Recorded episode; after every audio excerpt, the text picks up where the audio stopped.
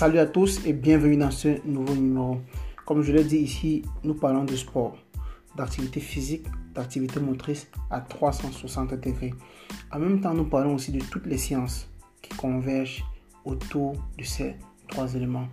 Alors, aujourd'hui, nous allons aborder un nouveau thème. Nous allons rester dans les premiers secours, mais nous allons aborder la colonne vertébrale, qui est le thème principal de ce podcast. La colonne vertébrale, nous allons aborder ce thème et nous allons essayer de, de parler des différentes lésions, des lésions autant pour moi, qui, euh, que subissent la colonne vertébrale euh, après un accident. Euh, en, premier, en, un premier plan, on va essayer de parler déjà de la colonne vertébrale, des, types de, des types de lésions que puisse, que puisse avoir la colonne vertébrale après un, un accident. Ensuite, des symptômes, comment reconnaître que une victime est en souffrir des lésions de la colonne vertébrale? En outre, on va essayer de faire un modeste diagnostic pour voir, euh, pour voir comment se présentent les lésions à différents niveaux euh, au niveau de la colonne vertébrale. Ensuite, une, ébauche de traitement. Enfin, on va essayer de, de montrer, de parler de quelques euh, mesures à prendre dans, la, dans, la, soumission de l'aide de quelqu'un qui, qui, qui porte c'est quoi une victime qui souffre de lésions de colonne vertébrale. Alors, le de quoi est planté, on va essayer de, de dans le vif du sujet. La colonne vertébrale. Qu'est-ce que c'est que la colonne vertébrale? Alors, c'est tout simplement une partie du squelette formée d'une série de vertèbres qui sont superposées les unes aux autres, unies par ce qu'on appelle les disques intervertébraux, les articulations, les ligaments qui permettent à la colonne vertébrale des petits mouvements entre deux vertèbres adjacents, mais en même temps qui rendent la colonne vertébrale dans tout son ensemble assez flexible. Par ailleurs, la colonne vertébrale euh, sert de soutien au crâne. Ça fournit euh, une insertion à plusieurs muscles. En plus de tout cela, ça protège la moelle épinière qui, est, qui découle, qui découle à, l'intérieur. Et enfin, ça, en bas, euh, disons que ça, ça, termine, la colonne vertébrale termine dans le coccyx qui est uni à l'os de la hanche au niveau de l'articulation sacro-iliaque. Euh, euh, à travers, articulation à travers laquelle tout le poids du corps est transmis aux membres inférieurs du corps humain. Alors, quels sont les types de lésions que puisse avoir la colonne vertébrale après un accident? Première lésion, la fracture. Fracture avec ou sans os. Les luxations, les distorsions, qui sont les, les lésions les plus fréquentes. Et ensuite, les lésions discales, qui sont les lésions des disques intervertébraux. Après un accident, il est possible que la colonne vertébrale puisse subir des, dommages au niveau de la moelle et au niveau des nerfs spinaux. Dans le cas où la colonne vertébrale subit des dommages au niveau de la, de la moelle, ça peut aller d'une simple euh, contusion à une compression du tissu nerveux. Et bien évidemment, que ce soit la simple contusion la compression, peuvent être responsables d'une paralysie ou encore de la mort. Quels sont? Mais une, comme vous avez vu, là, on a essayé de planter le décor. On a essayé de parler de différents euh, types, et différents types de, de, disons, de lésions, comme vous voyez, qui, euh, qui peuvent intéresser la colonne vertébrale dans le cas d'un accident. Alors, maintenant, on va essayer tout simplement de parler des symptômes. Comment reconnaître qu'une victime souffre d'une euh, d'une lésion? De la colonne vertébrale Premièrement, il y a le mal ou encore la douleur qui est vive. Il y a, deuxièmement, il y a euh, l'hyperesthésie. c'est-à-dire l'augmentation anormale de la sensibilité à la pression au toucher qui cause la douleur, même si le toucher est léger. Je dis bien, même si le toucher est léger. Très léger.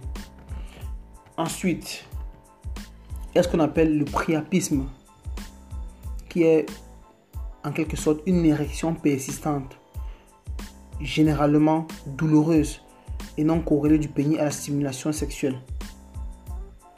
Le pénis ou encore la verge, bien sûr. Il y a les postures anormales. Posture anormale, ça, ça signifie tout simplement les anomalies de la disposition physique d'un segment du corps humain en raison de la dénervation de certains groupes musculaires. Ensuite, il y a la perte de contrôle des sphincters. Les sphincters, c'est tout simplement les anneaux de fibres musculaires qui entourent un orifice, ouvert ou fermé par leur contraction. Tout simplement, on peut parler du, sphincter anal. Et le manque de contrôle de ces sphincters, que ce soit de l'urètre, le cas de l'homme, ou du rectum, provoque une incontinence urinaire et fécale. Et enfin, la paresthésie. Ou encore la sensation localisée de brûlure ou de piqûre d'épingle à raison d'un dysfonctionnement du système nerveux périphérique. Et enfin, on a un choc. Et il faut savoir, il faut noter que puisque les lésions de la colonne vertébrale sont difficiles à, à, à, relever en fait, quel que soit le patient, quand vous avez un patient qui est privé de conscience, qui est, euh, qu'il soit victime d'un accident, il faudra essayer de, de, travailler d'abord, euh, de voir s'il ne s'agit pas d'une fracture de la colonne vertébrale. Encore plus, si vous observez qu'il euh, qu'il présente une lésion des tissus au niveau de la tête au niveau du cou. Maintenant, on va parler du diagnostic. Dans le diagnostic, il y a quatre cas de figures qui se, qui se, euh, qui se présentent. Le premier cas, c'est quand le patient, c'est quand la, victime, autant pour moi, probablement ne présente aucune lésion grave de la moelle épinière. Dans ce cas, il y a une, euh, les caractéristiques de respiration, de respiratoire sont, de respiration sont normales. Le, la victime, il écoute euh, il, peut bouger, il peut euh, soulever son, les, ses membres. Le deuxième cas, c'est quand il y a une probable lésion au niveau de la moelle inférieure. La moelle inférieure. Dans ce cas, toujours, au niveau de la, respiratoire, il y a les, les, caractéristiques de respiratoire sont, sont normales. Le patient aussi, euh, il écoute, il peut bouger et il, peut, il, peut, il, peut, il n'écoute, non, au contraire, il n'écoute pas il ne peut pas bouger et ne peut pas euh, soulever ses, ses, ses membres, soit supérieurs ou inférieurs. Le troisième cas, c'est la probable lésion. Quand il y a une probable lésion euh, de la moelle à un point qui est au-dessous du cou. Dans ce cas, la respiration est seulement diaphragmatique. Du coup, avec la respiration, c'est fait avec le diaphragme. Le diaphragme, c'est un muscle, c'est un des un, le principal muscle euh, inspirateur de l'inspiration. Du coup, la respiration dans ce cas échéant se fait avec euh, l'action du diaphragme.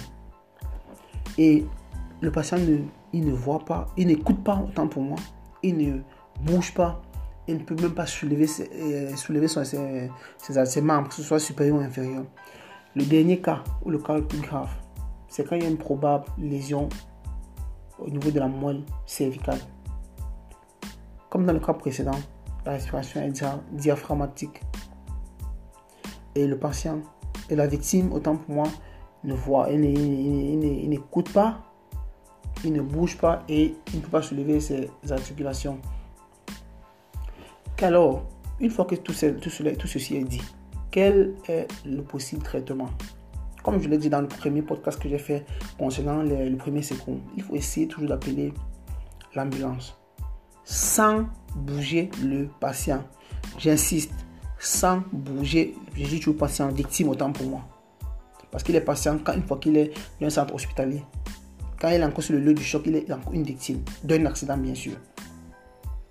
Alors, si, le, euh, si la victime doit absolument être déplacée, au cas où peut-être l'environnement dans lequel il se trouve euh, devient euh, risqué, peut-être qu'il a fait un accident avec une voiture, la voiture en train de prendre feu, il faut absolument le, déplacer. Cela doit se, faire sans que son dos ne soit plié, donc son dos ne subisse les mouvements. Pour cela, il est nécessaire qu'il il est nécessaire d'avoir au moins quatre personnes. Une personne pour soutenir la tête, une autre personne pour soulever et tirer ses jambes afin de les maintenir, afin de maintenir son dos droit sans subir des mouvements. Les deux autres doivent soulever le corps de la victime de telle sorte que leurs bras passent en dessous du corps, un peu comme s'il s'agissait d'un brancard en fait, ou avec une couverture.